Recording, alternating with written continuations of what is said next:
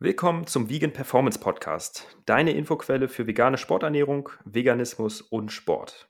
Wir, das sind Dominik Machner, Sport- und Ernährungstherapeut und Marc Dittmann, Sportwissenschaftler und Online-Coach. Dieser Podcast wird unterstützt von TrueVie, T-R-U-E-V-E-E. -E. TrueVie bietet vegane Supplemente für ein gesundes und sportliches Leben. Dazu zählen essentielle Aminosäuren, Vitamin D und K2 mit Bio-Olivenöl – und Algenöl mit den bei veganer Ernährung empfohlenen Omega-3-Fettsäuren EPA und DHA. Mit dem Code Podcast15 erhältst du außerdem 15% Rabatt auf deine Bestellung. In der heutigen Podcast-Folge, 15. schon an der Zahl, wollen wir über Supplements im Sport reden. Und zwar nur über die, wo es auch eine vernünftige Evidenz gibt, also auch eine Studienlage dahinter, dass sie wahrscheinlich wirksam sind. Dominik, wie geht's dir heute? Ja, ehrlich gesagt nicht ganz so gut. Also mir geht es schon gut in dem Sinn, dass ich jetzt akut keine körperlichen Leiden quasi habe, aber mir geht es psychisch nicht so gut. Das hat einen bestimmten Hintergrund, über den ich jetzt aber nichts näher erzählen möchte. Ähm, deswegen habe ich auch zum Beispiel jetzt die letzten, glaube ich, zwei Wochen äh, auf Instagram gar nichts gepostet. Ich habe keine neuen YouTube-Videos veröffentlicht. Ich habe zwar noch welche vorbereitet gehabt, aber hatte irgendwie den Kopf woanders und ähm, hatte da jetzt nicht so wirklich den Nerv zu. Ich denke, wenn dieser Podcast jetzt veröffentlicht ist, dann werde ich damit auch wieder anfangen. Aber da ja, ging es mir einfach in dem Sinne jetzt nicht so gut. Das wird wahrscheinlich noch ein bisschen anhalten. Aber ja, so rein, rein körperlich ist es okay und psychisch denke ich auch nicht immer an das, was mich da bedrückt, aber hin und wieder halt schon. Und deswegen äh, freue ich mich aber auch jetzt heute den Podcast mit dir aufzunehmen, weil sowas ist natürlich auch immer Ablenkung und das macht mir immer mhm. sehr viel Spaß und deswegen sind wir heute hier wieder zusammengekommen. Wie sieht es bei dir aus? Du äh, bist ja quasi jetzt umgezogen und deswegen haben wir ja quasi jetzt einen internationalen Podcast hier, weil du bist ja jetzt nicht mehr in Deutschland. Erzähl mal mehr dazu. Mhm. Ja, erstmal noch kurz, kann ich natürlich verstehen, dass du da zwei Wochen eine Pause gegönnt hast. Kann ich ähm, ja, wie gesagt, gut nachvollziehen und glaube ich auch ganz sinnvoll, sich da mal rauszunehmen. Gibt auch wichtigere Dinge, wenn man mal ganz ehrlich ist, auch wenn es ein Teil unserer Arbeit ist. Aber lass uns nicht zu viel über negative Sachen reden, genau. Bei mir gibt es ähm, ja, positive Nachrichten, auch wenn das durchaus auch mit einer psychischen Belastung, mit Stress verbunden ist.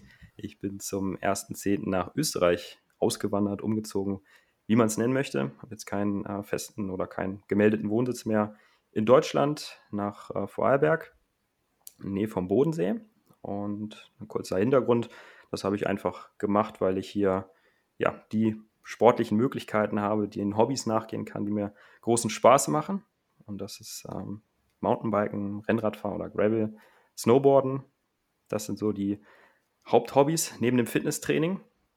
Viele Leute haben mich immer gefragt, oh, ist es die Liebe, die dich hierher treibt oder die Arbeit? Und dann sage ich, ja, schon die Liebe aber Liebe zu den Bergen, jetzt nicht zu einer Person. Und viele sind dann irritiert, wenn man den ähm, Standort nicht dahin legt, wo die Arbeit ist oder wo die Familie ist, sondern dass man das mal nach persönlichen Präferenzen, was jetzt so Hobbys und Sport angeht, ausrichtet. Aber genau, das stand jetzt an und habe mich jetzt langsam eingelebt und auch hier eingearbeitet. Habe hier oben Coworking Space. Das ist ganz cool. Jetzt arbeite ich hier vom Zimmer aus, weil oben könnte natürlich jemand reinkommen, das wäre störend. Und genau, ich freue mich auch auf die heutige Podcast-Folge. Das ist, finde ich, ein sehr hilfreiches Thema äh, für diejenigen, die ja schon sportlich aktiver sind und da auch durchaus ambitionierter sind. Jetzt mal als kurze Ankündigung für unsere ZuhörerInnen. Wer jetzt ganz neu dabei ist und nur anfangen möchte mit Sport, für den oder diejenige Person ist das vielleicht eher nicht so relevant, aber wer entweder Leistungssportler ist oder schon sehr aktiv im Sport und auch mehr als zwei, dreimal pro Woche trainiert, ähm, für den gibt es heute auf jeden Fall wieder wertvollen Input. Und ich hatte es ja schon gerade gesagt, wir wollen über Supplemente reden, die eine gute Evidenz haben. Und ja, ich kann diese Liste einfach mal im Vorfeld mal kurz ansprechen. Oder wollen wir mit dem ersten starten? Was meinst du? Du kannst ruhig mal vorlesen, finde ich, worüber wir vorhaben zu reden, ähm, dass die Leute eine grobe Ahnung bekommen und ähm, dann einfach auch wissen, auf, auf was sie sich quasi einlassen. Okay, wir haben uns sieben Präparate jetzt mal rausgesucht ähm, und einfach nicht willkürlich, sondern es gibt da eine Einteilung. Ähm, ich habe mir da die Einteilung eines Positionspapiers der International Society of Sports Nutrition zur Brust genommen. Die ist vom, von 2018. Und da gibt es eine Einteilung nach gute Evidenz, mittlere Evidenz und schlechte Evidenz. Wir wollen uns heute ähm, der Zeit wegen und auch des Mehrwerts wegen nur auf die besinnen, die Nutzen haben. Das hatte ich eben schon gesagt. Und es finden sich unter diesen sieben das Beta-Alanin, Natriumbicarbonat, Citrullinalat, Nitrat, Koffein, Kreatin, EAs und Maltodextrin. Und ich sehe gerade, wir haben noch eins ergänzt, es sind nicht sieben, sondern acht. okay. okay.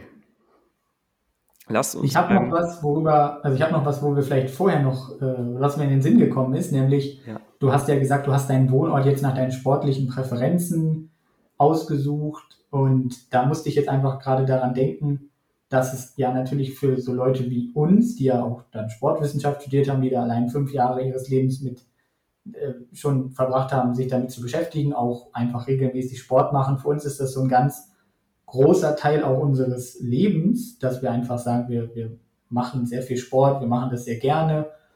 Und für den Otto Normalo, sage ich mal, ist das natürlich jetzt vielleicht eher was, was er mit noch einer Sache mehr im Alltag verbindet. Also dann ist die Arbeit, äh, die gemacht wird, dann haben, hat man vielleicht noch Familie oder einen Hund und Familie und andere Hobbys, weiß ich nicht, Musikinstrument oder Zeichnen oder was auch immer. Und für die ist Sport dann halt noch so eine Sache nebenbei. Und für uns ist es aber eine ganz wichtige Sache. Und das darf man dann aber auch nicht vergessen als Mensch, der wie wir jetzt mit anderen arbeitet, dass andere das vielleicht nicht so präferenzmäßig in ihrem Leben haben. Also andere würden vielleicht nie im Leben jetzt umziehen, um dann regelmäßig snowboarden zu können im Winter. Oder ähm, für mich ist es völlig normal, irgendwie vier, fünf Mal die Woche ins Fitnessstudio zu gehen. Und wir verstehen aber auch völlig, wenn das für euch möglicherweise nicht der Fall ist. Ähm, aber wir verstehen auch, wenn es der Fall ist und ihr quasi im Gym lebt und da eigentlich jeden Tag hingeht, weil es euch Spaß macht, weil es eine tolle Sache für euch ist. Also wir können beides äh, total nachvollziehen. Das war mir jetzt einfach in den Sinn gekommen. Definitiv, das ist nochmal ein guter Nachtrag. Aber es soll jetzt auch nicht der Eindruck entstehen, als wäre ich Leistungssportler und wären diese äh, Supplements, die wir uns heute jetzt rausgesucht haben, nur relevant für Leute, die wirklich ihren Wohnort nach den sportlichen äh, Präferenzen auslegen. Also auch ich muss nochmal sagen, habe natürlich Fokus auf Arbeit und das ist auch nicht wenig, das sind mehr als 40 Stunden die Woche. Viele Selbstständige, auch du Dominik, äh, kennst es, dass man da nicht, ähm, nur weil man Sportwissenschaftler ist, gerne Sport macht, den ganzen Tag nur am Rumhüpfen ist. Denken immer ganz, ganz mhm. viele, dann bei Instagram die Stories sehen, irgendwie einmal am Wochenende, wo man zwei Touren gemacht hat, dann haben die Leute den Eindruck, man würde irgendwie jeden Tag Sport machen. So ist es leider auch nicht. Ich würde gerne mehr machen, habe im Studium zum Beispiel auch viel mehr gemacht. Inzwischen beläuft sich das wirklich in Anführungszeichen nur noch auf zwei bis selten mal drei oder viermal die Woche Krafttraining und dann höchstens einmal die Woche nochmal mit dem Fahrrad rauskommen. Aber mich interessiert natürlich auch die, der Ausblick an sich, schon die Landschaft und Co. Aber Leistungssportler bin ich jetzt auch nicht vom Umfang. Also ich glaube, man kann sich da schon auch mit meinem Pensum ähm, ja, identifizieren. Also ich mache jetzt nicht übermäßig viel, das würde ich da nochmal an der Stelle ergänzen wollen. Mhm. Und vielleicht passt es aber trotzdem ganz gut als Einstieg, wenn wir über Supplemente reden, dass wir einfach vielleicht nochmal einordnen, für wen diese Supplemente eben wirklich sinnvoll sein können. Wir haben es ja schon so ein bisschen gemacht, eben Leistungssportler, Leute, die schon sehr ambitioniert quasi an die Sache rangehen, die vielleicht auch schon fortgeschritten sind, länger schon trainieren weil diese Supplemente eben selbst die, die wir heute vorstellen, die, die wirksam sind, die sorgen quasi dann für Verbesserungen im einstelligen Prozentbereich. Also meistens irgendwie sowas ein, zwei Prozent Verbesserung vielleicht, ist schwer zu berechnen jetzt dann für jeden, aber das sind nicht die Sachen, die euch wirklich nach vorne bringen, wenn die Basics einfach nicht stimmen. Und ich kenne viele Leute, die haben dann zum Beispiel ständig Muskelkater und fragen dann, welches Supplement kann ich nehmen, um das irgendwie zu verbessern. Und ganz ehrlich, wenn man ständig Muskelkater hat, dann läuft irgendwas beim Training falsch. Also dann läuft irgendwas beim, bei der Trainingsplanung falsch, dann läuft was bei der Ernährung falsch, dann läuft was bei der Regeneration mit Stressmanagement, Schlaf zum Beispiel falsch. Und dann sollte man da quasi erstmal ansetzen Und die Basics müssen einfach stimmen. Das ist einfach dann Training, Ernährung, Schlaf, Regeneration, zum Beispiel, um einige Sachen zu nennen. Und dann kommen Supplements quasi oben drauf, um dann so einen kleinen Benefit noch zu geben, den man eben sonst nicht haben würde. Für Leistungssportler ist das sehr wichtig, weil da Zehntelsekunden fehlen. Und ähm, ob jetzt der Otto Normalo dann vielleicht äh, zwei, drei Wiederholungen mehr beim Bankdrücken macht, ist auch langfristig wichtig, wenn es dann um Brustmuskelwachstum zum Beispiel geht, aber es ist nicht das, was lebensverändernd in dem Sinne dann ist. Sehr guter Zusatz nochmal an der Stelle. Das hatten wir am Anfang übergangen. Ähm, das will ich auch nochmal unterstreichen. Also wirklich Ernährung, Training, die normalen Gewohnheiten, sage ich jetzt mal, machen mehr als 95 Prozent.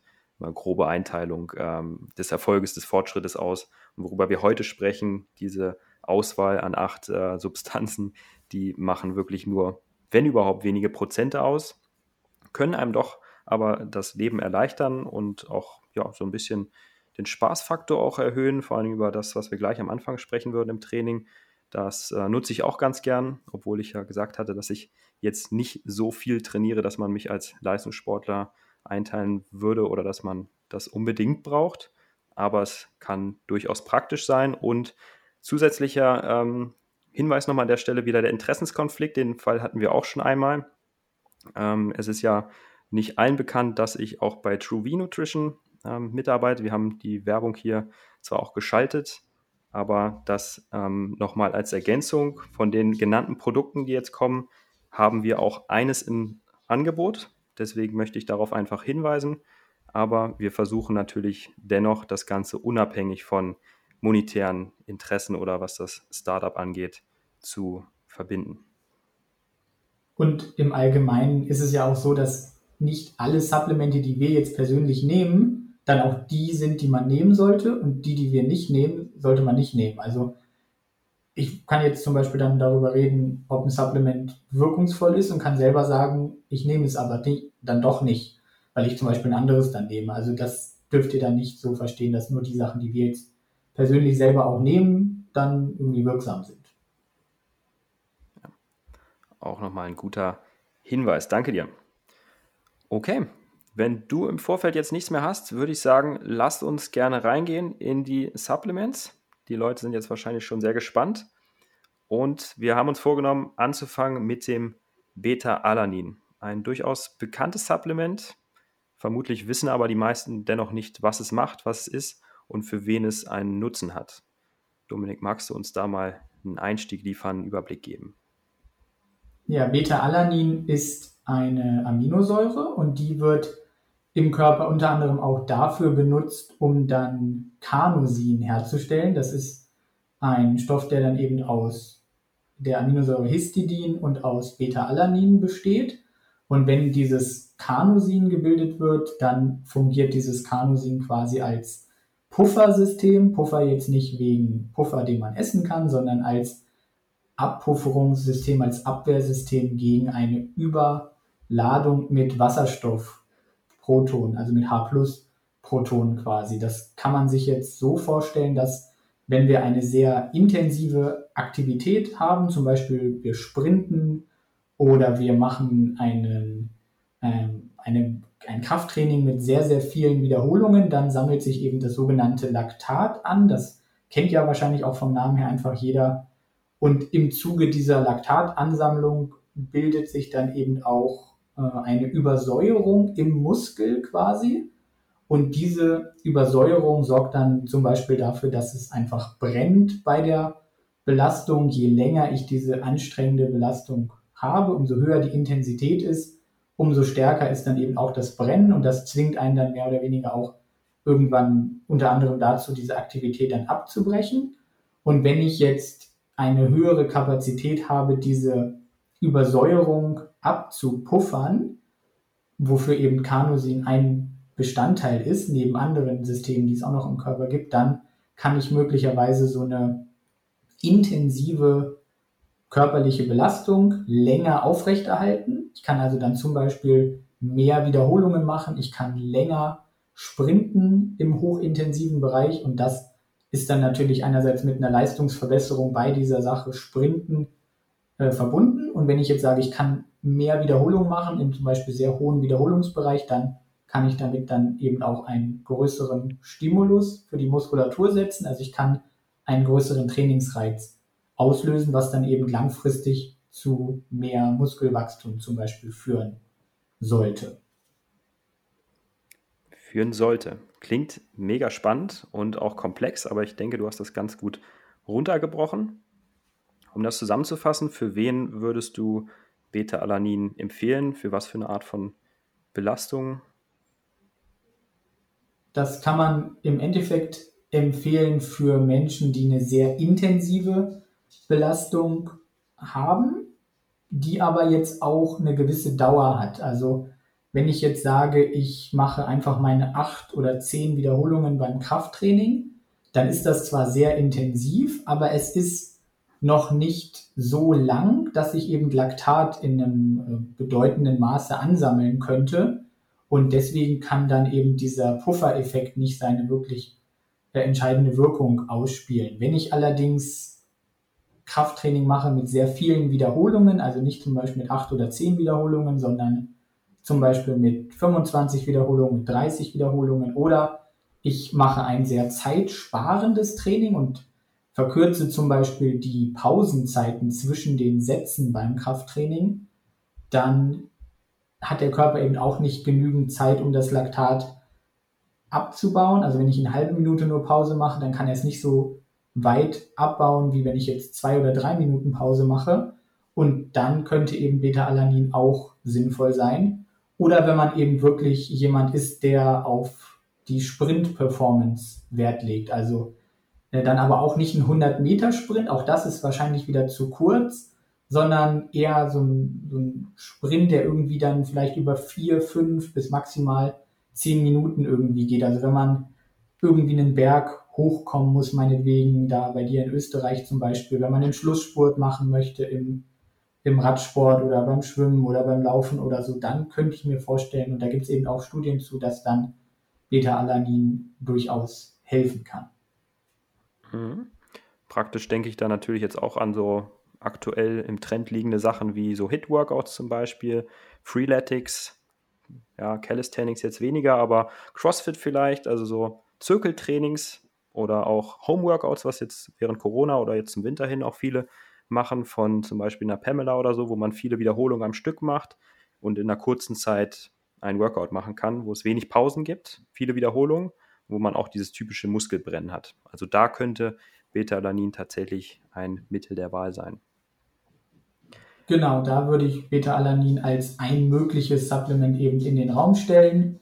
Man weiß tatsächlich, anders als beim Kreatin zum Beispiel, noch nicht, wie viel Beta-Alanin man nehmen müsste, um den Muskelspiegel an Carnosin komplett zu sättigen. Das heißt, beim Kreatin wissen wir, wir nehmen die und die Menge für die und die Zeit und dann ist unser Muskelspiegel gesättigt, dann haben wir den maximalen Effekt und das wissen wir eben beim Beta-Alanin und entsprechend dann beim Carnosin eben noch nicht.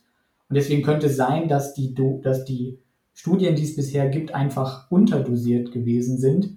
Wir wissen aber auch, dass ähm, eine Beta-Alanin-Supplementation eben zu einem gewissen Kribbeln auf der Haut führen kann, also ein Ameisenlaufen quasi, so eine Sache, die einige mögen, die einige auch dann quasi mit ihrem Training assoziieren, dann irgendwie fühlen sie sich mehr ready.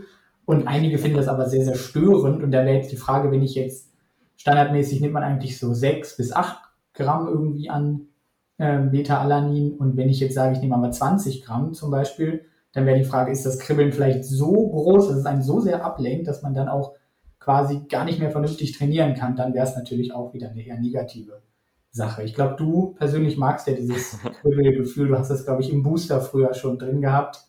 Das ist nämlich auch ein Booster-Inhaltsstoff, ähm, den man häufig findet. Genau. Nochmal kurze Erläuterung: Trainingsbooster sind diese Pulverchen mit Pump-Aufzeichnung und so weiter, wo dann verschiedene leistungssteigernde Wirkungen versprochen werden. Und da hat man oft eben auch Beta-Alanin mit drin. Und ich muss sagen, ich bin tatsächlich seit vielen Jahren großer Fan von Beta-Alanin, auch wenn die Evidenz jetzt in den Mengen, in denen ich sie vertrage und auch für die Tätigkeit, die ich mache, nicht so gut ist, bin ich doch jemand, der sagt, ich schwöre auf Beta-Alanin, nicht wegen der ähm, nachgewiesenen Wirkung, sondern weil ich dieses Kribbeln tatsächlich liebe. Ich gehöre zu denen, die das einfach ja, mit diesem Ich bin ready Gefühl ähm, verbinden, kombinieren.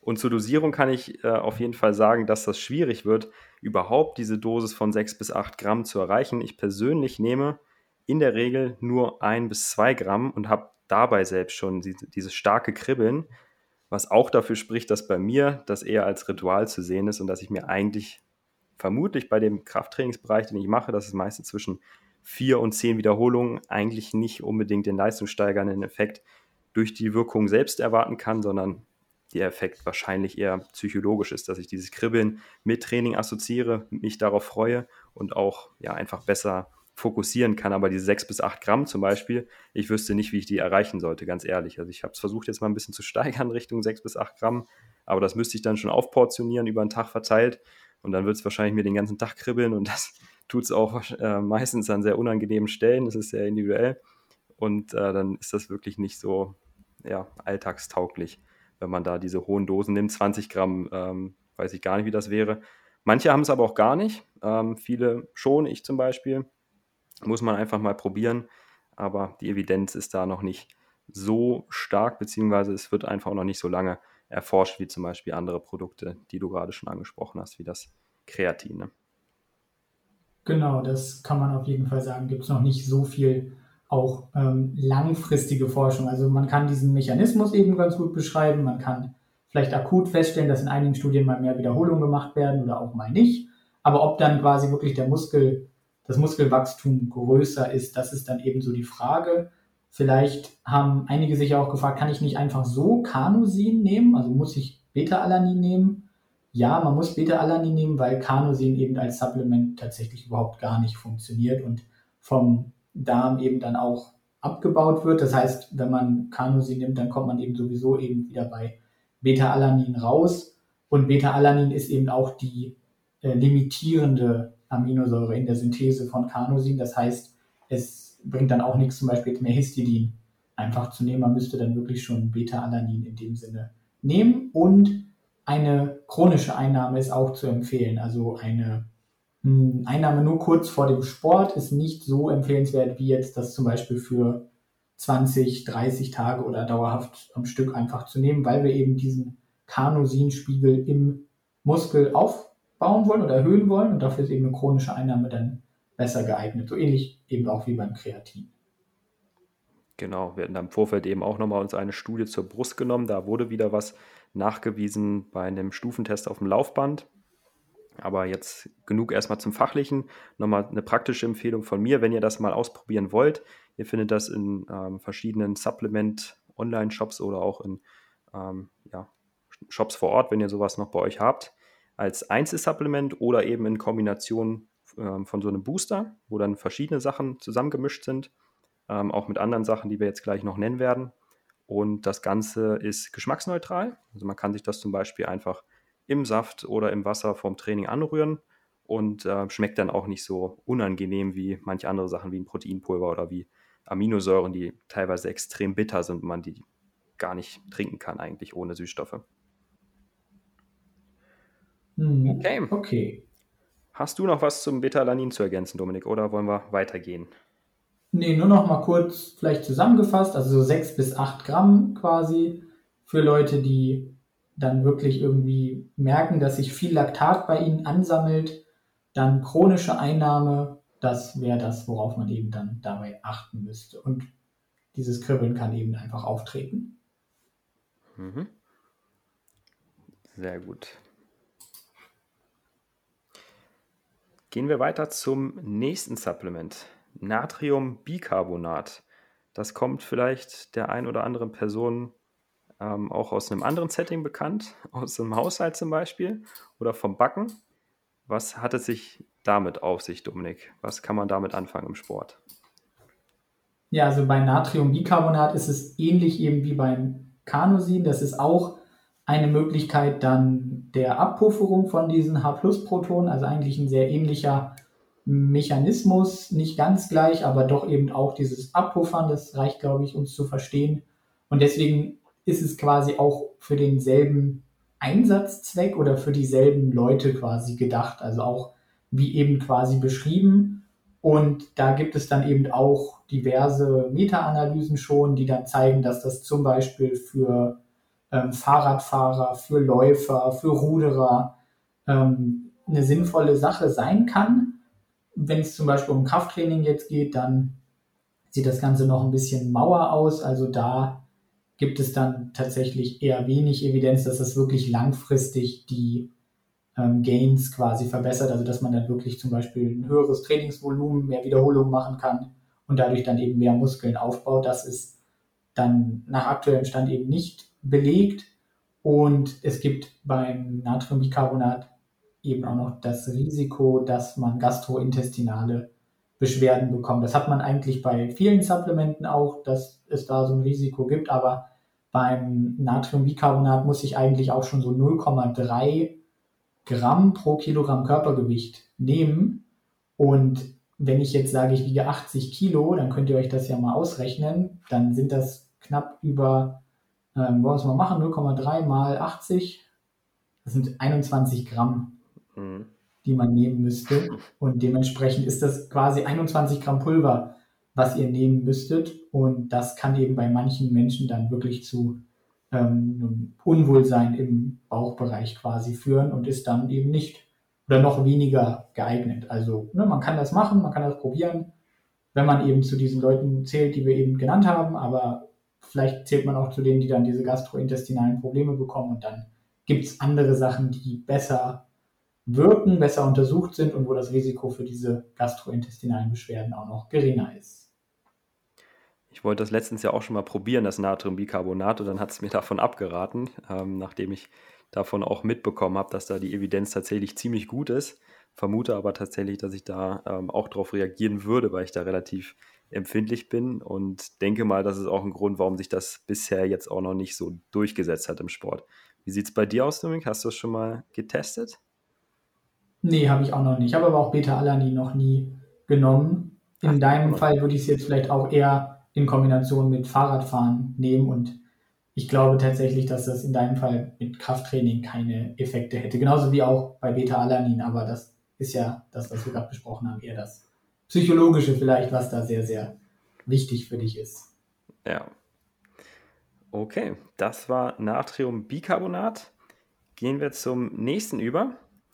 Citrulinmalat. Was ist das?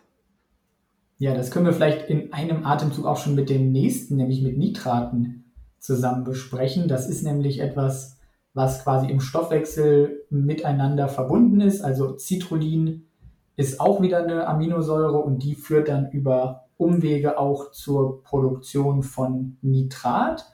Nitrat kennt jetzt vielleicht der ein oder andere, äh, vielleicht auch der ein oder andere nicht. Ähm, Nitrat ist einfach ähm, NO3 und wenn ich jetzt NO2 habe, dann habe ich Nitrit. Das kennt man vielleicht ähm, von den Nitritpökelsalzen, mit denen man jetzt Wurst zum Beispiel bearbeitet in der Lebensmitteltechnologie.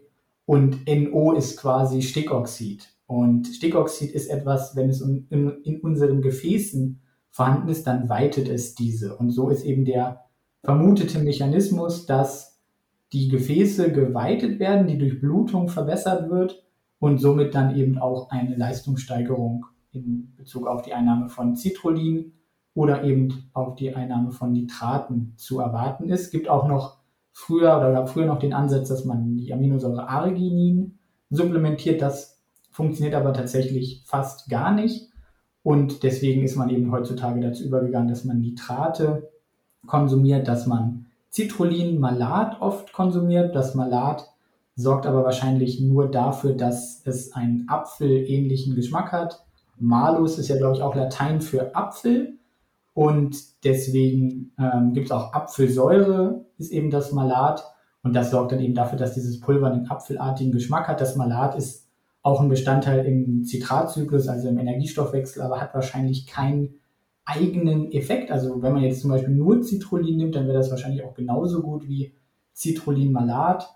Und dann ist eben ja die Theorie, dass dann die Durchblutung eben gesteigert wird. Gibt auch noch weitere Mechanismen, die diskutiert werden, zum Beispiel eine Erhöhung der Sensitivität für Kalzium im Muskel, also dass der Muskel quasi eine bessere Möglichkeit der Kontraktion bekommt, dadurch, dass eben Calcium besser einströmen kann. Das ist einer der Bestandteile, warum Muskel überhaupt kontrahiert ist, das Einströmen von Calcium.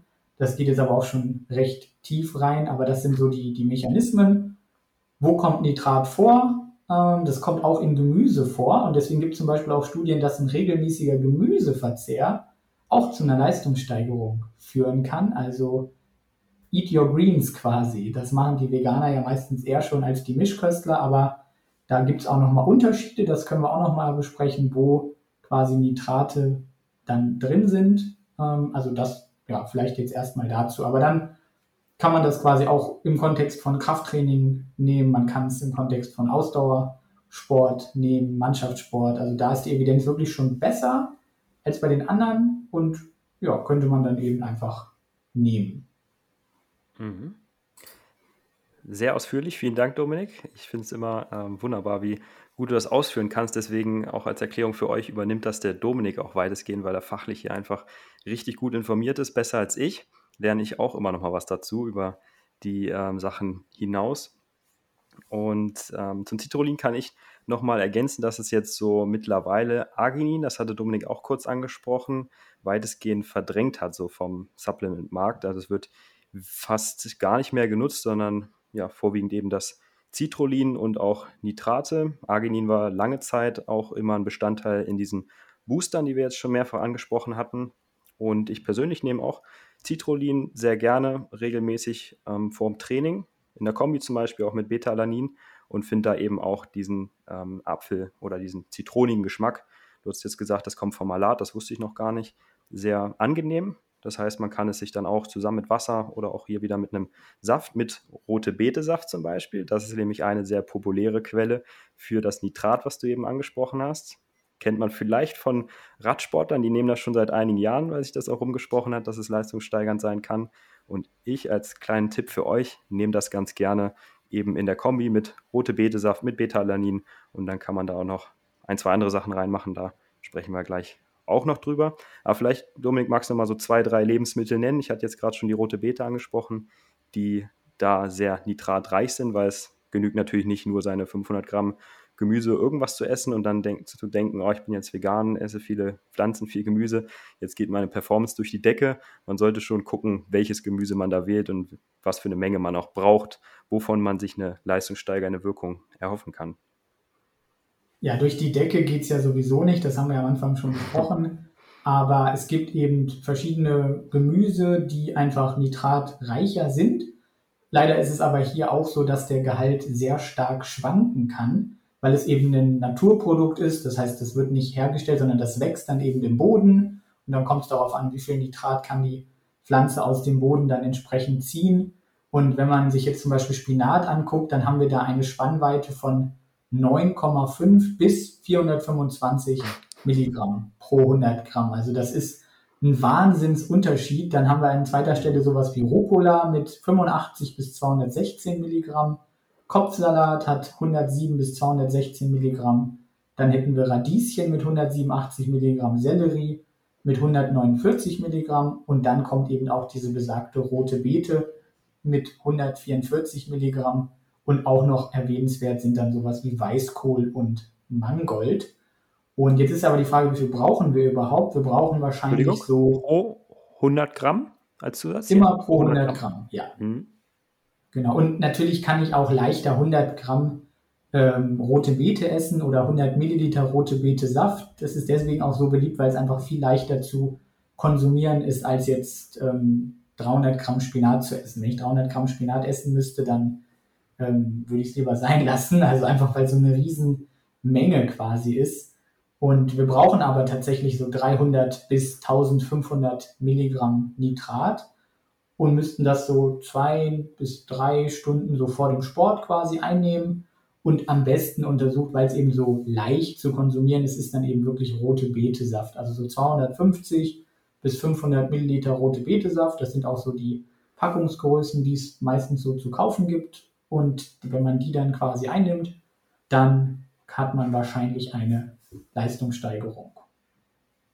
Vermutlich auch der praktikabelste Weg ne, mit der roten Beete in Form von einem Saft. Gibt es auch in der Drogerie zum Beispiel, in Supermärkten, glaube ich, auch fast überall inzwischen. Und ja, manche mögen es nicht, aber wenn man es nicht so gerne mag, kann man es auch noch kombinieren, eben zum Beispiel mit was Zitronigem, sei das jetzt ein, äh, das Citronenmalat oder auch Apfelsaft zum Beispiel. Ich habe mir letztens auch einen Smoothie gemacht aus gekochter roter Beete mit einigen Äpfeln drin und habe das auch vier, fünf Stunden vorm Sport gemacht. Und zufällig oder vielleicht auch wegen der Wirkung des Nitrats und anderer Bedingungen, die mit reingespielt haben, sicherlich, hatte ich auch bei diesem Training meinen Rekord im Kreuzheben bei weitem gebrochen. Ähm, ich will es jetzt nicht unbedingt zu 100% kausalen Zusammenhang bringen, aber ich würde doch vermuten, dass das damit reingespielt hat, weil ich habe das tatsächlich an dem Tag über 500 Gramm rote Beete zu mir genommen, äh, in gekochter Form. Und das wäre ich dachte, du hast über 500 Kilo im Kreuzheben gemacht. Nee, das leider nicht. Äh, von den Kraftwerten erzähle ich immer ungern im Zusammenhang mit der Trainingsdauer, die ich äh, schon an den Tag lege. Nee, aber es waren, ich kann es ja mal sagen, fünf Wiederholungen, 150. Und damit bin ich ganz zufrieden, wenn ich daran denke, dass ich eigentlich sehr schlecht bin im Kreuzheben und da lange Zeit gar nicht vorangekommen bin. Hm, ich habe ja rote Betesaft auch schon benutzt. Wir hatten ja einmal eine Mountainbike-Exkursion in der Uni noch damals und da waren wir, waren wir im Harz, ne? Glaube ich. Ja, ich erinnere mich, ja. ich noch drüber gedacht. Und dann hatte ich quasi so, das waren glaube ich fünf Tage oder so, dann habe ich mir fünf oder sechs Päckchen rote Betesaft genommen und habe das dann quasi jeden Morgen zum Frühstück genommen und äh, bilde mir auch ein, dass mir das dann durchaus den ein oder anderen Aufstieg noch ein bisschen erleichtert hat. Das waren dann aber auch teilweise zwei Ausfahrten pro Tag, also man konnte sich wirklich gar nicht erholen irgendwie. Und für sowas ne, ist dann zum Beispiel ein Supplement dann vielleicht auch etwas, was einem so ein bisschen helfen kann, wenn man wirklich so sehr extreme Sachen in dem Sinne macht. Vielleicht nochmal der ein oder andere Hinweis für die Profisportler unter euch, weil es gibt tatsächlich Untersuchungen dazu oder Aussagen dazu, dass das Ganze eher noch bei den Amateursportlern funktioniert und nicht so viel bei den Profisportlern. Und genauso funktioniert es wahrscheinlich ein bisschen besser ähm, bei Männern als bei Frauen. Jetzt stellt euch vielleicht die Frage, wann ist man denn überhaupt ein Profisportler? Da gibt es Werte zum Beispiel für die V2 Max, also für die maximale Sauerstoffaufnahme. Und da könnte man jetzt sagen, dass so der untrainierte Durchschnitt ist jetzt vielleicht so bei 30 oder 35 Milliliter pro Kilogramm pro Minute. Das kann man zum Beispiel auch mit einer Leistungsdiagnostik, mit einer Spirometrie bestimmen lassen. Wenn man dann so ein ambitionierter Hobbysportler, Freizeitsportler ist meinetwegen, dann ist man vielleicht so bei 40, 50 Milliliter. Äh, wenn man dann ein Fußballer zum Beispiel ist in der Bundesliga, dann sind die manchmal so bei 60, 65 Milliliter pro Kilogramm pro Minute und dann ist äh, der ein oder andere Tour de France-Fahrer aber auch bei 80 oder 90 Milliliter pro Kilogramm pro Minute. Und wenn man jetzt über 65 Milliliter pro Kilogramm pro Minute hätte, also wirklich sehr, sehr ausdauertrainiert ist, dann bringt das Ganze wahrscheinlich weniger, als wenn man schlechter ist. Sehr spannender Nachtrag nochmal. Also um das zusammenzufassen, sowohl für intensive, kürzere Belastung als auch im Ausdauersport relevant und vorwiegend eben für Nicht-Profisportler. Das Nitrat und gleiches gilt auch fürs Citrullin-Malat. 7 bis 8 ist so eine typische Empfehlung fürs Citrullin. Genau so, ja, 6 bis 8 könnte man so roundabout quasi sagen. Ist auch eine Menge, die man ganz gut wegtrinken kann, so mit 200 bis 300 Milliliter Wasser mindestens. Ansonsten wird es sehr säuerlich auf den Zähnen. Ähm, also da auch gucken, dass man das vielleicht nicht jeden Tag einnimmt, dass der Zahnplug, äh, Zahnschmelz nicht zu sehr angegriffen wird. Ähm, das merkt man schon auch, dass das äh, wirklich recht aggressiv ist, wenn man da auf, das, auf eine kleine Menge, die 7 bis 8 Gramm wegtrinkt das ist ja sowieso so eine Sache, dass man als Sportler einfach gucken muss, dass man es nicht mit den zuckergesüßten Getränken übertreibt, mit den säurehaltigen Energy Drinks zum Beispiel auch, äh, dass man einfach regelmäßig die Zähne putzt, dass man Fluorid benutzt in der Zahncreme, äh, dass man regelmäßig zum Zahnarzt geht. Das sind Sachen, die sollte man als Sportler besonders beachten, wenn man so ein paar, ähm, ja, sag ich einfach mal, Zahngesundheit durchaus negativ beeinträchtigende Dinge hat, wie zum Beispiel auch dann Sportgetränke. Ja, definitiv. Zwischen Leistungssteigerung und Gesundheit, da wieder so ein bisschen Spagat, muss man schauen, dass man nicht sich davon zu viel reinhaut, wenn man das gar nicht braucht, weil man nur ein bis zwei Trainings macht. Ähm, genau. Wollen wir weitergehen zum nächsten? Koffein. Das kennt jetzt, glaube ich, aber jeder. Was macht das? Warum ist davon jeder abhängig gefühlt?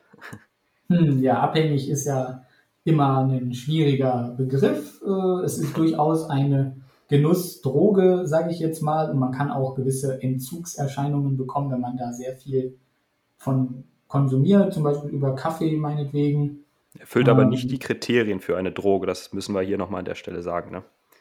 Mhm, genau, das, ne, das ist wie mit Zucker einfach auch. Zucker ist keine Droge und Zucker ja. macht in dem Sinne auch nicht süchtig.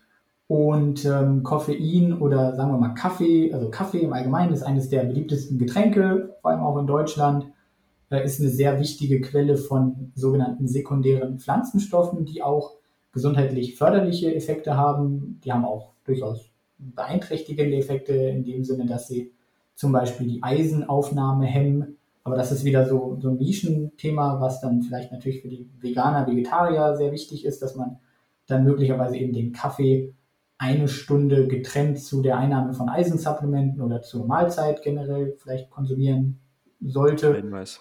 Ist jetzt die Frage, ob jemand jetzt dann wirklich sagt, ich trinke einen Kaffee und eine Stunde später frühstücke ich jetzt. Ich mache das auch nicht, aber wenn man jetzt, sage ich mal, Probleme mit dem Eisenstoffwechsel hat, dann könnte man das durchaus erwägen. Wenn man jetzt gesund ist und keine Symptome hat und so weiter, dann ist es alles okay, auch Kaffee zum Essen zu, zu sich zu nehmen. Und Kaffee hat eben auch viele gesundheitliche Vorteile und Koffein aber auch. Und Koffein ist eben ein Bestandteil in Kaffee und kann eben auch dann die Leistungsfähigkeit im Sport steigern. Da sind wir so bei drei bis sechs Milligramm pro Kilogramm Körpergewicht, ab wann quasi der positive Effekt dann eben auch einsetzt. Ab 1,4 Milligramm pro Kilogramm Körpergewicht kommt es aber auch schon zu Beeinträchtigung des Schlafs bei einigen Menschen. Und deswegen muss man das Ganze dann eben auch wieder abwägen. Der positive Effekt in Bezug auf den Sport mit den negativen Effekten auch im Sport, wenn ich dann eben einfach nicht mehr schlafen kann zum Beispiel. Ja, Timing, wichtiges Stichwort bei Koffein, ist ja auch super individuell, wie koffeinsensibel man ist. Ich zum Beispiel bin sehr empfindlich, was das angeht. Passe auch auf, dass ich es nicht nach 17, 18 Uhr einnehme. Hängt natürlich auch wieder von der Menge ab. Wenn das ein kleiner, schwacher Kaffee ist, dann passt das. Wobei auch hier bei Kaffee immer die Schwankungen auch enorm hoch sind. Dominik hat es schon angesprochen. Generell Naturprodukte sind ein Problem, diese enormen Schwankungen. Es kann sein, dass man sich selber einen Kaffee kocht, der hat 20 Milligramm. Dann geht man zum Kaffee um die Ecke und dann hat der 60. Hat der mal eben das Dreifache. Das kann alles passieren. Und so ist eben auch bei anderen ähm, Produkten, was du eben auch mit dem Nitrat gesagt hattest oder auch bei Mikronährstoffen, Jod und Selen haben wir mit Algen das Problem. Ähm, aber Koffein finde ich auch enorm leistungssteigernd. Mentaler Fokus natürlich auch, kognitive Leistungsfähigkeit, eine coole Sache, aber eben nicht zu spät, wenn man dafür empfindlich ist. Ich weiß nicht, die Leute, die nicht so sensibel darauf sind, keine Probleme dem Schlaf haben, sind wahrscheinlich aber auch die, die davon nicht so eine hohe Leistungssteigerung erwarten dürften, oder? Kann man das in Zusammenhang bringen? Dazu kann ich jetzt tatsächlich gar nichts sagen, weil ich da nichts zu kenne, keine Daten zu kenne. Ich weiß nur, dass es auch dann funktioniert, wenn man schon regelmäßiger Kaffeetrinker ist. Dann kann man auf jeden Fall trotzdem auch mit einer entsprechenden Dosis Koffein eben dann zu einer Leistungssteigerung beitragen, weil eben auch im Kaffee, den man so im Normalfall trinkt, eben nicht die Mengen drin sind, die man dann eben bräuchte, um eine Leistungssteigerung zu erfahren. Und deswegen ist auch eine Empfehlung, dass man durchaus, wenn einem das wirklich sehr wichtig ist, auf äh, Koffein-Supplemente zurückgreift, weil es dann eben standardisiert ist. Ich kann das hier auch noch mal so ein bisschen vorlesen. Wir haben zum Beispiel bei Espresso einfach eine Schwankung, dass in einem Espresso 25 Milligramm Koffein drin sein können, aber auch über 200 Milligramm. Das heißt, möglicherweise reicht schon ein Espresso aus, je nach Körpergewicht, um eine Leistungssteigerung zu erzielen. Und in einigen Fällen bräuchte ich dann schon acht oder neun Espresso. Ähm, ähnlich ist es eben beim schwarzen Kaffee. Wenn wir da mal auf die 100 Milliliter das runterrechnen, dann sind das so 20 bis 80 Milligramm pro 100 Milliliter. wenn wir ein Cappuccino nehmen, dann sind wir so bei 100 bis 300 Milligramm. Wenn wir ein Latte Macchiato nehmen, sind wir so bei 20 bis 60 Milligramm pro 100 Milliliter. So ein Standard Latte Macchiato hat vielleicht so 250 Milliliter, also sind wir auch eben ne, vielleicht bei so 75 bis 150 Milligramm Koffein. Und so schwankt das eben einfach sehr stark. In Energy Drinks ist es auch oft standardisiert drin. Deswegen ist es auch das, was man eben so ähm, sagen kann, warum Energy Drinks durchaus beliebt sind. Dass die Hauptzutat, warum Energy Drinks funktionieren, ist wahrscheinlich Koffein und nicht jetzt der ganze andere Bums, der da drin ist, Taurin und Ginseng und andere B-Vitamine. Ähm, das ist alles wahrscheinlich nicht das, was wirklich den Effekt ausmacht, sondern es ist eben das Koffein in dem Sinne. Äh, muss man so wahrscheinlich rund 60, 60 Minuten vor dem Sport einnehmen. Und wenn man jetzt ein Kaugummi zum Beispiel nehmen würde, gibt es auch, dann würde das noch schneller funktionieren. Aber wenn man es über Getränke zu sich nimmt oder eine Kapsel zum Beispiel, dann ist man so bei ein bis zwei Stunden und wahrscheinlich ist man mit einer Stunde eben ganz gut bedient. Ist natürlich dann auch die Frage, brauche ich das schon am Anfang meines Workouts, wo ich ja schon noch relativ fit bin, oder brauche ich das vielleicht am Ende? Deswegen, wenn man jetzt einen Zwei-Stunden-Workout hat, könnte man es auch mittendrin nehmen, dann bin ich quasi am Ende des Workouts dann eben noch fitter, als wenn ich es eben vorm Sport nehme und dann am Anfang das eigentlich ähm, gar nicht so richtig spüre, weil es mir eigentlich noch recht gut geht, weil ich ja vielleicht ausgeschlafen bin und dann eben auch recht fit in dem Sinne bin. Ja. Okay, dann lass uns weitergehen zum nächsten. Das Kreatin. Auch ganz bekannt, vorwiegend im Fitness- und Kraftsport. Was hat es damit auf sich? Was können wir damit erzielen? Ja, Kreatin ist ja eigentlich somit das bekannteste, beliebteste Supplement, aber auch eines, wo es eben viele Mythen zu gibt. Ich habe da auf meinem YouTube-Kanal schon ein, über einige Mythen aufgeklärt. Also das wollen wir jetzt nicht im Detail besprechen, aber fast alles, was ihr eigentlich so Negatives über Kreatin mal gehört habt, ist eigentlich Mythos beziehungsweise nicht wirklich korrekt. Ähm, das einfach nur dazu jetzt erstmal gesagt. Und es ist eben ganz im Gegenteil einfach das bestuntersuchteste, das wahrscheinlich wirksamste.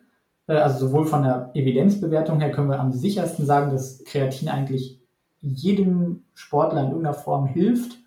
Und auch vom e-, Effekt quasi, also von der Effektgröße her ist es wahrscheinlich das, was am meisten bringt ähm, funktioniert ganz einfach so, dass wir Kreatin im Energiestoffwechsel benutzen. Wir brauchen zum Beispiel Kreatinphosphat, was dann gespalten wird und dann wird das Ganze quasi benutzt, um ATP wieder aufzufüllen. ATP hat der eine oder andere oder die meisten wahrscheinlich im Biounterricht in der Schule irgendwo gehört. Das ist unsere ähm, universelle Energiewährung. Also damit funktioniert quasi unser Organismus auf der Energieebene, wenn wir kein ATP hätten, dann könnten wir nichts machen, dann könnten wir einfach keine Arbeit verrichten, wir könnten uns nicht bewegen, wir könnten keinen Sport machen. Und dieses ATP wird eben verbraucht im Sport, weil Sport ja anstrengend ist und der Körper dafür ganz viel Energie braucht. Und das Kreatin wird eben dann als erstes Reservemolekül benutzt, um das ATP quasi wieder aufzufüllen.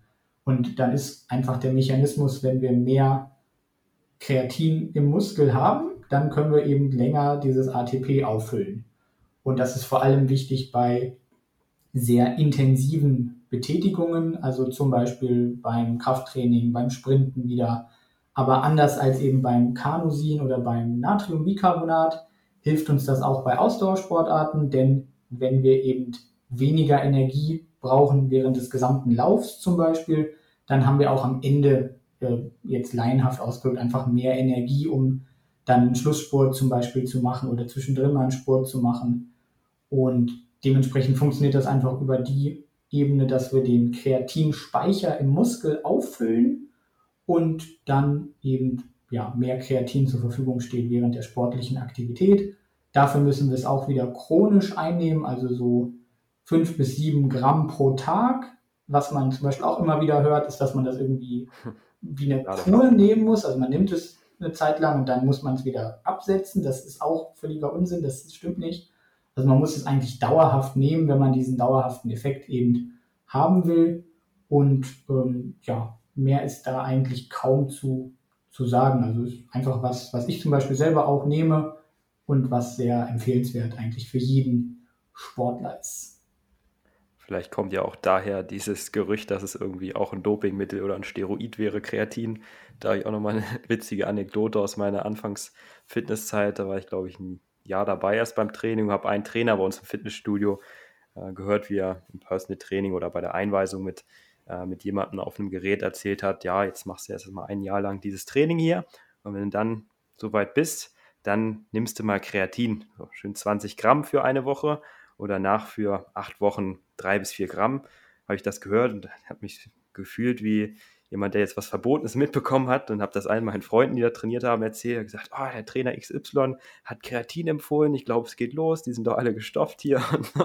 also das hält sich wirklich immer noch richtig hartnäckig, dass Kreatin ähm, ja auch heftig unnatürlich ist, dass es Wassereinlagerung macht, dass es ähm, ja einfach wie ein Steroid ist. Aber tatsächlich ist nur die Wirkung relativ gut natürlich nicht so gut wie ein Steroid, das muss man an der Stelle sagen, aber die Evidenz, wie du es beschrieben hast, ist doch beim Kreatin richtig gut. Verdauungsprobleme hatte ich zum Beispiel noch ähm, gehört bei Kreatin. Weißt du da noch was zu? Fällt mir gerade ein, wo du es. Genau, das kann sein. Das ist, wie gesagt, bei allen Supplementen so ein Ding. Das kann eben auftauchen, äh, Verdauungsprobleme. Dann könnte man einfach schauen, dass man das in kleinere Dosen aufteilt. Also man kann halt entweder, wie gesagt, so eine Kur machen aber nicht in dem Sinne, dass man jetzt sagt, man macht diese Kur und dann hört man sie wieder auf, sondern in dem Sinne, dass man eben eine Kur macht, damit diese Muskelspeicher schneller gefüllt sind. Wenn ich jetzt zum Beispiel fünf oder sieben Gramm jeden Tag nehme, dann braucht das ungefähr vier Wochen. Das heißt, ich habe nach vier Wochen erst den Effekt, den ich eigentlich mir wünsche. Und wenn ich jetzt sage, ich nehme aber zum Beispiel 20 Gramm pro Tag, dann äh, für eine Woche zum Beispiel, dann habe ich nach dieser einen Woche wahrscheinlich schon die Muskelspeicher gefüllt und habe dann schon diesen Effekt und kann dann einfach eine entsprechende Erhaltungsdosis nehmen. Man könnte dann sagen, man nimmt zum Beispiel vier mal fünf Gramm am Tag oder meinetwegen zehn mal zwei Gramm, damit man eben diese Wahrscheinlichkeit für die äh, Verdauungsbeschwerden minimiert oder man nimmt einfach generell diese geringere Dosis, muss dann ein bisschen länger warten, aber Krafttraining braucht ja eh seine Zeit und deswegen ist ein Monat dann auch nicht wirklich schlimm, wenn man da einen Monat länger auf die Wirkung warten muss. Und genauso ist es ja auch so, wenn man es dann zum Beispiel mal ein, zwei Tage nicht nimmt, dann ist die Wirkung nicht gleich wieder weg. Dann nimmt man einfach das weiterhin und dann füllt sich das wieder auf und dann ist das alles in Ordnung. Also auch ein sehr stressfreies Supplement quasi. Und da fällt mir gerade noch ein, dass Kreatin hier nochmal an der Stelle besonders empfohlen werden kann im Zusammenhang mit der veganen Ernährung. Das hatten wir, glaube ich, noch nicht gesagt, weil Kreatin eben nicht vorkommt in pflanzlichen Lebensmitteln, nur in Fleisch und Fisch. Deswegen für sowohl VegetarierInnen als auch VeganerInnen ein sehr sinnvolles Produkt, wenn auch es da bisher keine Hinweise gibt, dass man jetzt ähm, ja, Leistungseinbußen bekommt, wenn man es nicht nimmt, aber womöglich eben Supplementierung an der Stelle nochmal sinnvoller, wenn man eben kein Fleisch oder Fisch isst.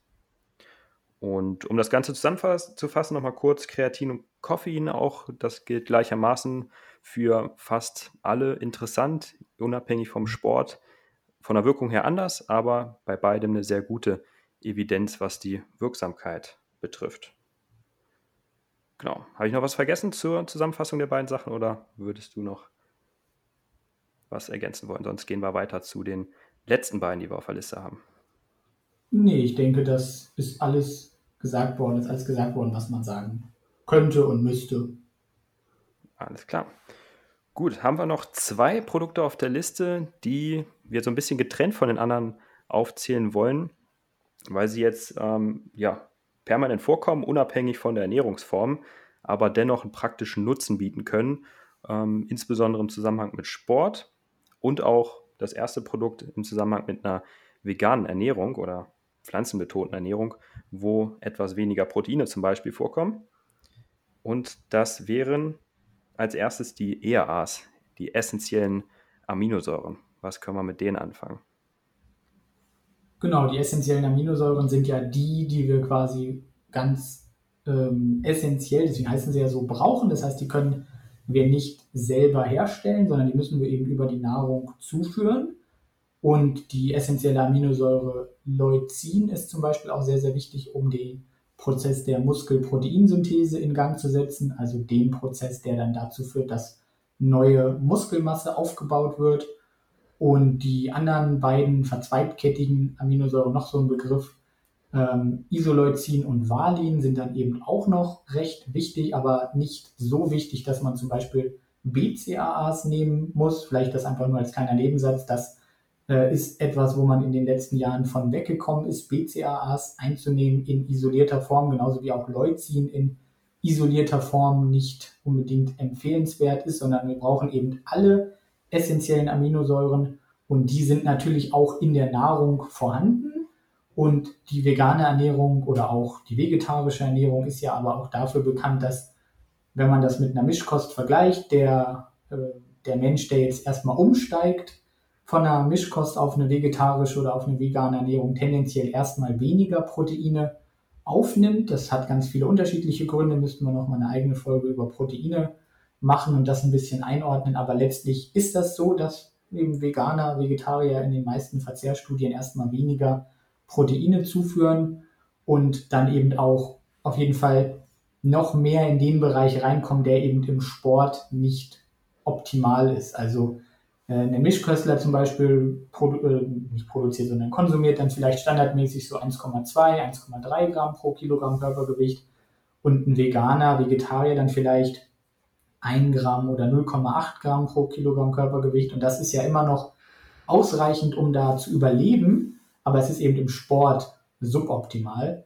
Und deswegen ja, muss man da als Veganer, Vegetarier einfach noch mehr darauf achten.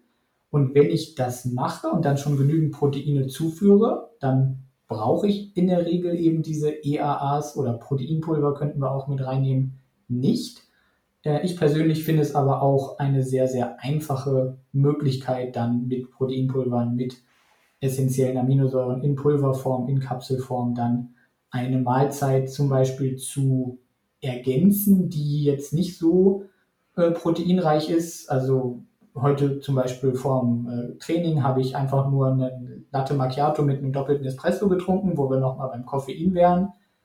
Und das war aber dann so eine Mahlzeit des Tages quasi für mich. Und da waren irgendwie ja dann fast keine Proteine drin, weil es halt Hafer drin war, ähm, Haferbarista. Und dann habe ich einfach EAA-Kapseln von Groovy einfach genommen hätte jetzt auch ein Proteinpulver nehmen können und das ja, hat mich dann einfach durch das Training geführt und hat dafür gesorgt, dass ich mich nach dem Training nicht mehr um einen Proteinshake kümmern musste. Und dahingehend kann man eben diese EAAs wirklich ganz, ganz sinnvoll benutzen. Wofür benutzt du die EAAs am liebsten? Ja, du hast schon ein tolles Beispiel genannt mit dem Kaffee. Da finde ich es auch richtig gut. Müssen natürlich auch nicht die Truvia-Aminos sein, man könnte auch jede anderen Aminos nehmen, aber Kapseln sind in der Form recht praktisch. Ansonsten nehme ich auch gerne Proteinpulver im Kaffee, um da nochmal die Proteine ein bisschen zu steigern. Bin aber von den ERAs sowohl in Pulverform, also habe ich auch ähm, in gesüßter Form, ganz gern beim Sport als Getränk für den Geschmack und auch um so ein bisschen die Gesamtproteinzufuhr noch ein bisschen zu erhöhen oder auch womöglich um die Leistungsfähigkeit oder auch die ähm, Muskelmasse bei längeren Workouts ähm, zu erhalten und dann nicht in den muskelabbauenden Zustand zu kommen. Aber es ist vorwiegend schon eher für die Gesamtproteinzufuhr relevant und eben auch für den Geschmack. Da nehme ich es gern. Ansonsten auch für Mahlzeiten, wie du es beschrieben hast, die sehr proteinarm sind. Hatte zum Beispiel gestern, hatte ich auch bei Instagram in der Story, wollte ich mal gucken, wie die Leute darauf reagieren. So eine große Bowl, ein typisches vollwertig veganer, äh, vollwertig vegane, pflanzenbasierte Gericht Reis, Lupinen. Okay, die sind jetzt schon für Hülsenfrüchte sehr proteinreich, verhältnismäßig proteinreich. Chinakohl, noch ein, zwei andere Sachen, aber so eine riesen Bowl, also war wirklich eine ganze Schüssel voll zwei Kilo, hatte in Summe, Anführungszeichen, nur 30, 35 Gramm Eiweiß und ich habe sie, obwohl ich viel essen kann, nicht in einer Portion geschafft. Und da ist natürlich hilfreich, wenn man dann die Proteine noch ein bisschen hochfahren kann, ohne aber das Nahrungsvolumen zu erhöhen. Und generell jetzt, ohne, unabhängig von Beispielen, die Mahlzeiten angeht. Man könnte es ja jederzeit einfach einnehmen. Man muss das nicht zu einer bestimmten Tageszeit oder sonstiges machen. Würde ich immer empfehlen, das abhängig davon zu machen, was jetzt die Proteinergänzung angeht, unabhängig davon, ob es ERAs sind oder Proteinpulver. Wie viel Kalorien nimmt man zu sich und wie ernährt man sich? Also wir gehen jetzt davon aus, dass die meisten sich vegetarisch oder vegan ernähren. Da ist tendenziell die Proteinzufuhr ein bisschen geringer. Und wenn man jetzt aber auch nicht so viel ähm, Kalorien zu sich nehmen möchte, weil man sein Gewicht halten möchte oder sogar Fett verlieren möchte, da haben wir auch schon eine Folge drüber. Hört, hört da gerne mal rein. Ich weiß gerade nicht, welche das ist, aber wir haben es auf jeden Fall abnehmen, glaube ich, genannt. Fettabbau, irgendwas in der Richtung findet ihr auf jeden Fall. Wir haben ja noch nicht so viele.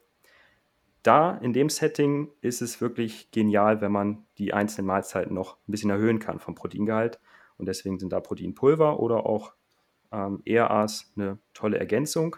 Wenn man jetzt aber viel isst und sagt, okay, ich esse im mindestens Erhaltungsbereich oder sogar drüber, bei mir sind das dann 3,5, bei dir auch 3,5 bis teilweise 4000 Kalorien, wenn wir uns noch recht viel bewegen, dann brauchen wir es nicht unbedingt, weil wir da auch so dann auf einen Wert von, ja, sagen wir mal 1,6 Gramm pro Kilo Körpergewicht Proteine kommen.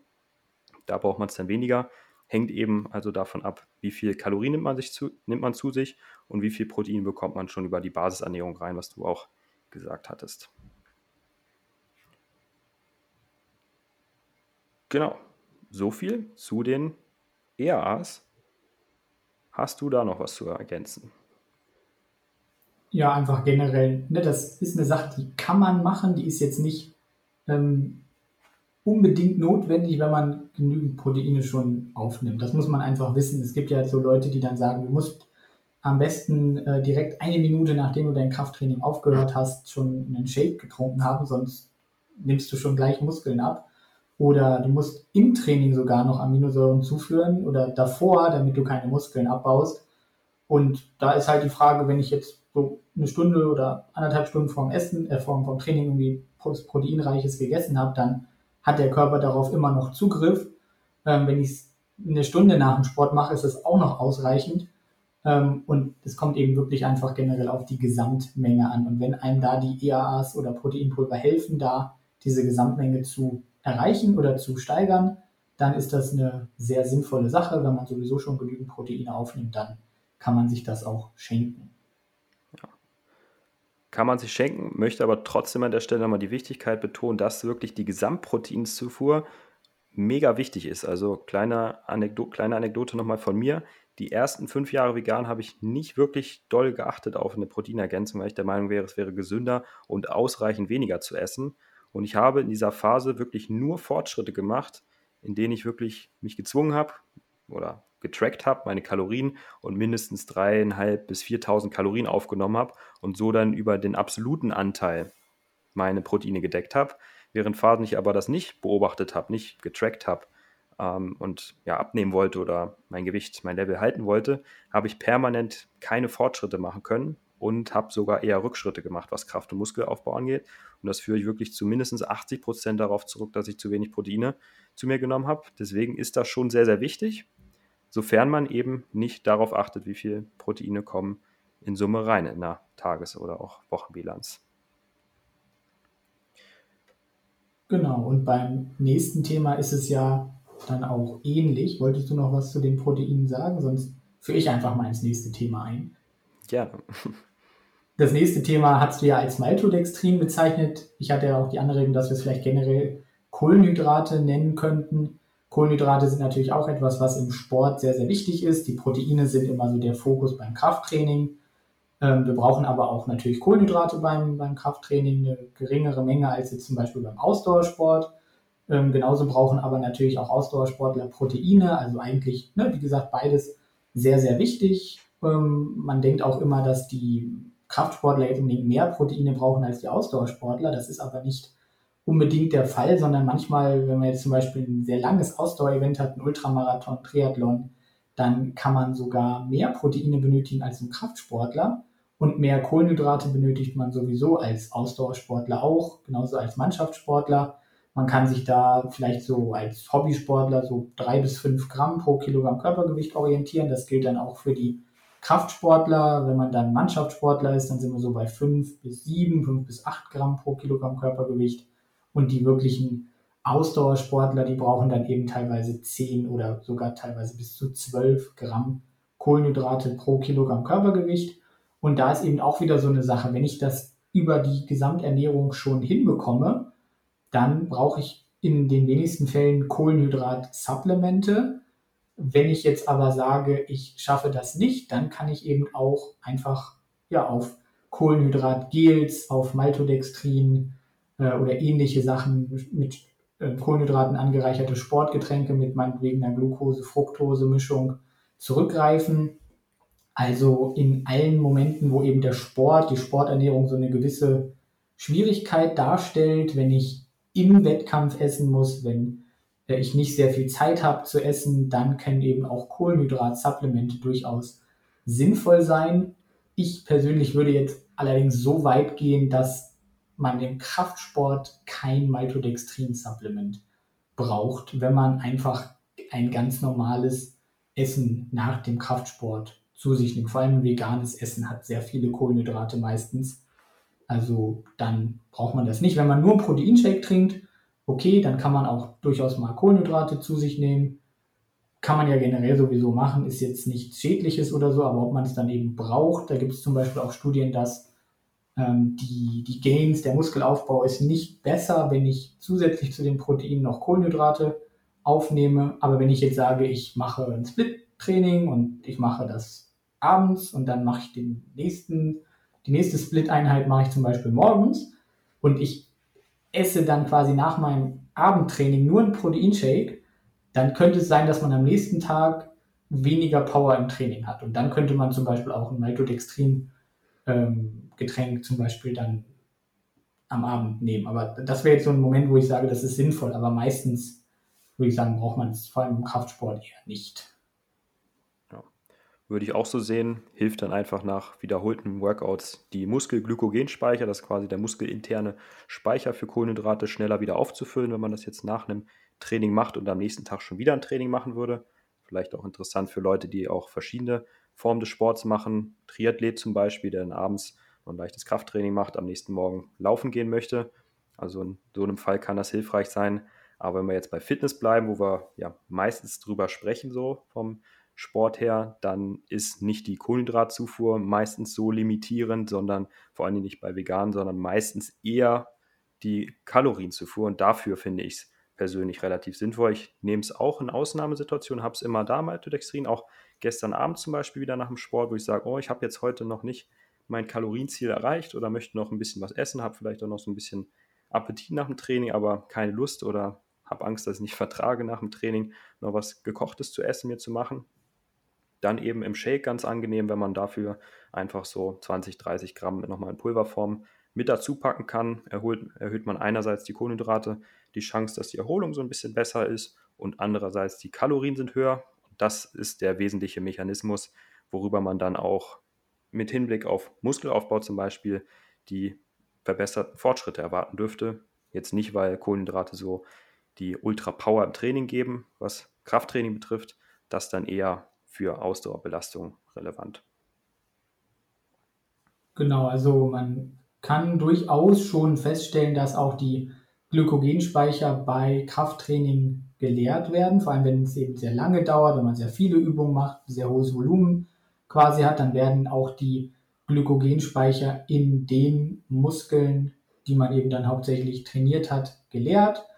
Und dann könnte man eben durchaus auch einen vermehrten Fokus auf die Kohlenhydrate setzen. Wenn ich ähm, jetzt aber mich im klassischen Bereich wieder befinde, acht Wiederholungen, zehn Wiederholungen, drei Sätze, vier Sätze, meinetwegen eine Stunde dauert das Training oder anderthalb Stunden oder so, dann muss man da wahrscheinlich nicht einen besonderen Fokus drauf setzen oder auch jetzt im Workout selber dann noch Kohlenhydrate konsumieren. Das braucht man dann wahrscheinlich nicht. Aber die Beispiele, die du jetzt genannt hast, die sind natürlich wieder dann äh, durchaus so, dass man da auch dann Kohlenhydrate in Kombination mit Krafttraining durchaus benutzen kann.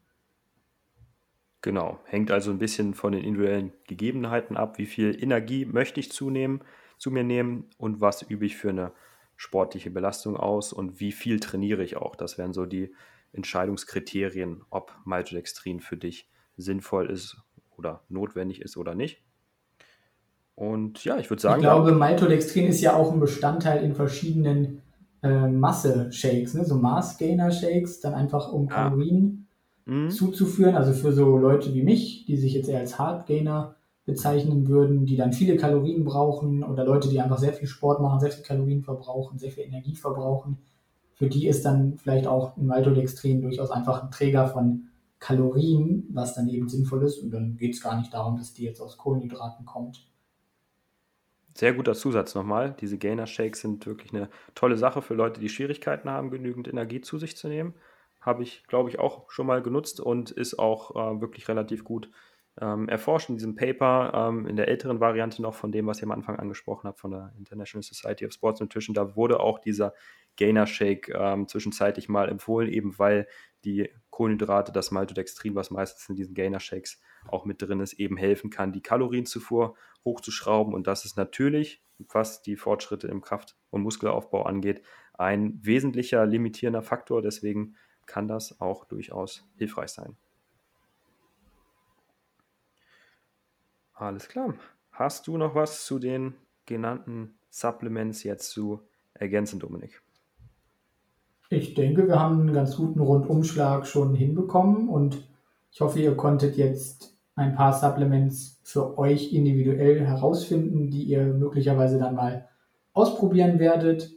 Möglicherweise spürt ihr eben dann einen Effekt auch aufgrund des Placebo-Effekts. Das können wir nicht ausschließen. Manchmal ist es so, dass man zum Beispiel nach einem doppelten Espresso das Gefühl hat, dass man ein paar mehr Wiederholungen machen kann, manchmal nicht. Das kann dann eben auch auf diese Schwankungen im Koffeingehalt zum Beispiel zurückzuführen sein. Und deswegen, ihr könnt aber dann, ne, wenn ihr euch zu den Leuten zählt, die diese Supplemente dann benutzen könnten, das, wie gesagt, einfach ausprobieren. Guckt, dass eure restliche Ernährung, euer restliches sportliches ähm, Setting quasi ähm, schon gut ist, gut bis optimal, sonst wäre es eben vielleicht doch sinnvoll, da nochmal eher anzusetzen. Man kann eben nicht mit Supplementen ein schlechtes Trainingssetting ausgleichen. Das geht nicht, aber dann kann man sie eben trotzdem auch mal benutzen, wenn man das denn möchte. Ja, würde ich auch so unterschreiben.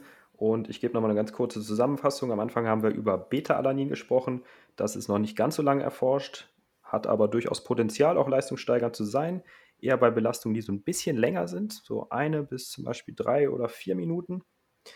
Natriumbicarbonat, auch potenziell leistungssteigernd, allerdings womöglich schwierig, was die Verdauung betrifft, weil man relativ hohe Mengen dafür benötigt. Ähnlich von der Wirkung her auch wie das Beta-Alanin. Ansonsten haben wir Citrullin, Malat und Nitrat. Die wirken relativ ähnlich und haben eine gute Evidenz, dass sie die Leistung steigern können. Koffein und Kreatin auch sehr gut erforscht, leistungssteigernd für ähm, eine Vielzahl von Belastungen. Und als letztes haben wir über ERAs und Maltodextrin gerade gesprochen. Das hängt wirklich von individuellen Voraussetzungen ab. Ergänzen die Ernährung, kommen so vor in jeder Ernährungsform, aber können einem das Leben auch ein bisschen erleichtern. Und im Umkehrschluss könnt ihr euch dann ja vielleicht auch denken, dass die Supplemente, die wir jetzt nicht genannt haben, dann tatsächlich sehr, sehr schlecht erforscht sind in Bezug auf eine Leistungssteigerung. Das gilt für bestimmte Vitamine, Mineralstoffe, Zink, Vitamin B1, Vitamin C, alles Mögliche, was in die Richtung geht. Dann gibt es ganz viele andere ähm, fancy Substanzen, die dann von den Supplementfirmen ähm, rausgehauen werden, wo man möglicherweise einen Mechanismus vermutet, wo es Tierstudien möglicherweise gibt, aber eben noch keine gute Evidenz bei Menschen, selbst bei denen, die wir heute besprochen haben, die man eben durchaus mal ausprobieren könnte, gibt es eben noch nicht so viel Evidenz, dass man sicher sagen könnte, dass das dann bei einer bestimmten Person hilft. Und bei den Sachen, die wir jetzt heute eben nicht genannt haben, da ist es wirklich so unwahrscheinlich, dass es was bringt, dass ich persönlich zum aktuellen Zeitpunkt dafür kein Geld ausgeben würde, weil das Geld ist natürlich auch wieder ein Faktor. Wir kriegen das ja nicht kostenlos, sondern wir müssen dafür bezahlen und manches ist auch teurer als anderes. Kreatin zum Beispiel ist sehr, sehr günstig, dafür aber sehr wirksam und andere Sachen sind recht teuer und bringen dann aber wahrscheinlich nichts oder es ist zumindest unbelegt und deswegen einfach überlegt euch, wofür ihr das Geld ausgebt und ob ihr nicht vielleicht dann doch in andere Dinge den Fokus eher setzt, ähm, die dann vielleicht euch weiterbringen als jetzt das äh, Supplement XY, was gerade ganz toll sein soll, wo es aber noch fast keine Studien zu gibt. Ja, super Ergänzung und ich kann selber von mir schon auch aus gut verstehen, wenn man da sehr hyped ist, wenn man mal hört, ah, XY Supplement ist wieder draußen, dann hört man das von einem Freund, einer Freundin oder wem auch immer, sieht das in der Werbung als Anzeige bei YouTube, Facebook oder was weiß ich was und dann steht da Claim XY und dann ist das immer sehr vielversprechend, weil man sich dadurch eine Abkürzung, was die Erreichung der Ziele erhofft, ähm, wünscht. Und letztlich haben wir aber, ich würde behaupten, fast alle dieser Supplements auf dem Schirm, beziehungsweise wurden die auch entweder schon untersucht, dann treten die zum Beispiel auf in dem Paper, was ich angesprochen habe, oder es gibt da halt bisher nichts dazu. Und wenn es bisher dazu nichts gibt, gibt es auch keine Begründung, das halt schon einfach im Vorfeld einzunehmen. Also die Supplement-Hersteller sind natürlich auch hype. Wenn sie eine Tierstudie oder so da mal gemacht haben oder sehen, dann neigt man immer dazu, schnell sein zu wollen und der erste oder ja, der erste Hersteller mag zu sein, der dieses Produkt XY anbietet. Und dann hat man natürlich einen Vorteil. Deswegen sollte man sowas immer im Kopf behalten, dass der Hersteller natürlich ein Interesse hat, damit auch irgendwie Geld zu verdienen. Ist ja auch legitim. Aber ich hoffe, dass unsere Podcast-Folge heute, beziehungsweise auch die ähm, ja, Wissenschaftler, die Studien, die dazu gemacht worden sind, die sollen ja einen Beitrag dazu leisten, dass man da eben aufgeklärt wird, was zum aktuellen Zeitpunkt für wen und in was für einer Dosis das ja, unterstützen kann, hilfreich ist. Genau. Hast du noch irgendwas, was du sagen willst bezüglich diesem, dieses Themas? Mir, ja, mir kam noch eine Frage zwischendurch auf, was ich dich beim Koffein vergessen hatte zu fragen. Vielleicht interessiert es auch die ein oder andere Person. Weißt du, wie lange die Halbwertszeit ist von Koffein? Ich habe mal gehört, so fünf bis sechs Stunden. Deswegen gibt es auch diese Empfehlung, nicht nach 17, 18 Uhr oder so äh, Koffein einzunehmen. Weißt du, wie lange das im Blut bleibt und dann auch mit dem Schlaf zum Beispiel konkurrieren könnte? Ja, das ist eine sehr spannende Frage, weil es da genetische Varianten gibt äh, im Enzym, was Koffein dann eben abbaut. Und deswegen gibt es eben Leute, die das eher langsam verstoffwechseln und es gibt Leute, die das eher schnell verstoffwechseln. Und bei denen, die es eher langsam verstoffwechseln, können es eben bis zu zehn Stunden sein, die das dann quasi im Blut verweilt. Ähm, und bei anderen ist es eben sehr viel schneller wieder draußen und das hat dann natürlich auch einen Einfluss auf den Schlaf. Also manche Leute können dann eben wirklich um 8 Uhr, 9 Uhr abends noch ein Espresso trinken und haben nichts. Und einige sagen nach 17 Uhr ein Espresso, dann liege ich die Nacht wach. Mhm. Ja, ich gehöre auch erst zum, eher zum zweiten Typ so, ähm, ähnlich wie beim Alkohol. Ne? Die anderen, die einen können viel vertragen, die anderen wenig. Äh, und es beeinträchtigt auch den Schlaf, wenn man davon zu viel und zur falschen Zeit das einnimmt. Nee, aber sonst wäre das auch von meiner Seite alles. Ich hoffe, wir konnten euch heute wieder spannende Insights in das Thema vegane Sporternährung liefern, mit dem Thema Supplements heute. Hat mir großen Spaß gemacht heute wieder mit dir, Dominik. Ähm, du hast wieder richtig äh, coolen Input hier geliefert. Ich habe auch wieder ein paar Sachen gelernt, obwohl ich da ja auch äh, ganz gut informiert bin. Und ja, ich freue mich auf die nächste Podcast-Folge mit dir bzw. euch und wir sind gespannt auf euer Feedback. Ja, wenn euch die Podcast-Folge gefallen hat, dann bewertet den Podcast auch gerne positiv auf eurer Plattform. Das hilft uns ja, das freut uns auch einfach. Also ähm, wir machen das ja natürlich gerne, aber ist natürlich auch eine Menge Arbeit und deswegen ist das einfach eine Möglichkeit, wie ihr uns da was Gutes tun könnt, wenn ihr da regelmäßig reinhört. Ähm, ansonsten schreibt auch noch mal in die Kommentare, wie eklig ihr es findet, dass Marc äh, Proteinpulver in seinen Kaffee tut.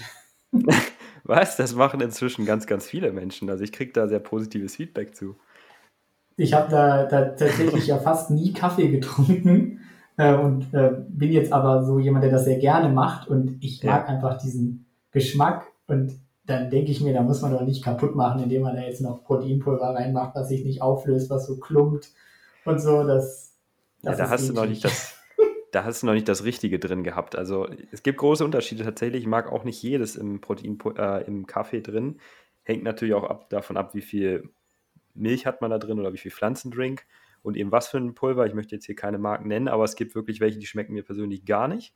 Äh, und dann gibt es welche, die schmecken sehr gut drin. Und so habe ich es jetzt auch als Feedback von vielen bekommen. Und wenn man zum Beispiel sagt, ich möchte ein bisschen Kohlenhydrate, Kalorien sparen im Kaffee, nicht so viel mit Milch arbeiten, weil ich ähm, das brauche, um den bitteren Geschmack irgendwie zu überdecken, dann kann Proteinpulver da nochmal eine coole Variante sein, um auch geschmacklich und vom Proteingehalt das ein bisschen nach oben zu kriegen. Aber ist natürlich auch persönliche Präferenz. ganz überdecken möchte man den Kaffeegeschmack äh, ja auch nicht unbedingt. Das kann ich verstehen. ja, schreibt in die Kommentare, ob ihr Team Proteinpulver im Kaffee seid oder ob ihr Team Kaffee pur seid. Ja, das würde mich auch interessieren. Und wenn ihr sonst noch irgendwelche Fragen habt, lasst uns das auch sehr gerne wissen. Wir sind immer offen für Kritik.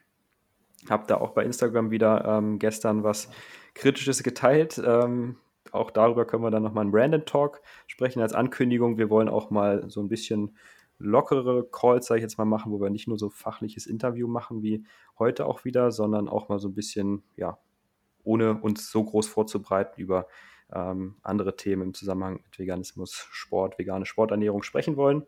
Und dann könnt ihr uns da auch nochmal ähm, ja, mit Fragen löchern und uns auch ein bisschen besser dadurch nochmal kennenlernen, weil wir wollen natürlich auch mit euch so ein bisschen in Austausch kommen und auch durchaus Themen mit aufnehmen. Wir haben zwar eine Liste mit Themen, die geplant sind für die nächsten Wochen und Monate und die wird immer länger, aber wenn wir jetzt von vielen hören, wir würden das Thema XY gerne hören, dann können wir das natürlich gerne vorziehen, weil wir ansonsten da jetzt keine, ja, bis oder bisher keine äh, Reihenfolge haben oder keine Warteliste mit Gästen. Soweit sind wir da noch nicht, aber genau, könnt ihr uns gerne Feedback zukommen lassen.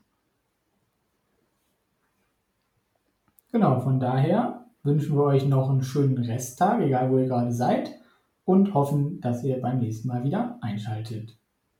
Genau, bis zum nächsten Mal und danke nochmal an euch. Dieser Podcast wurde präsentiert von TrueV, vegane Nahrungsergänzung für ein gesundes und sportliches Leben.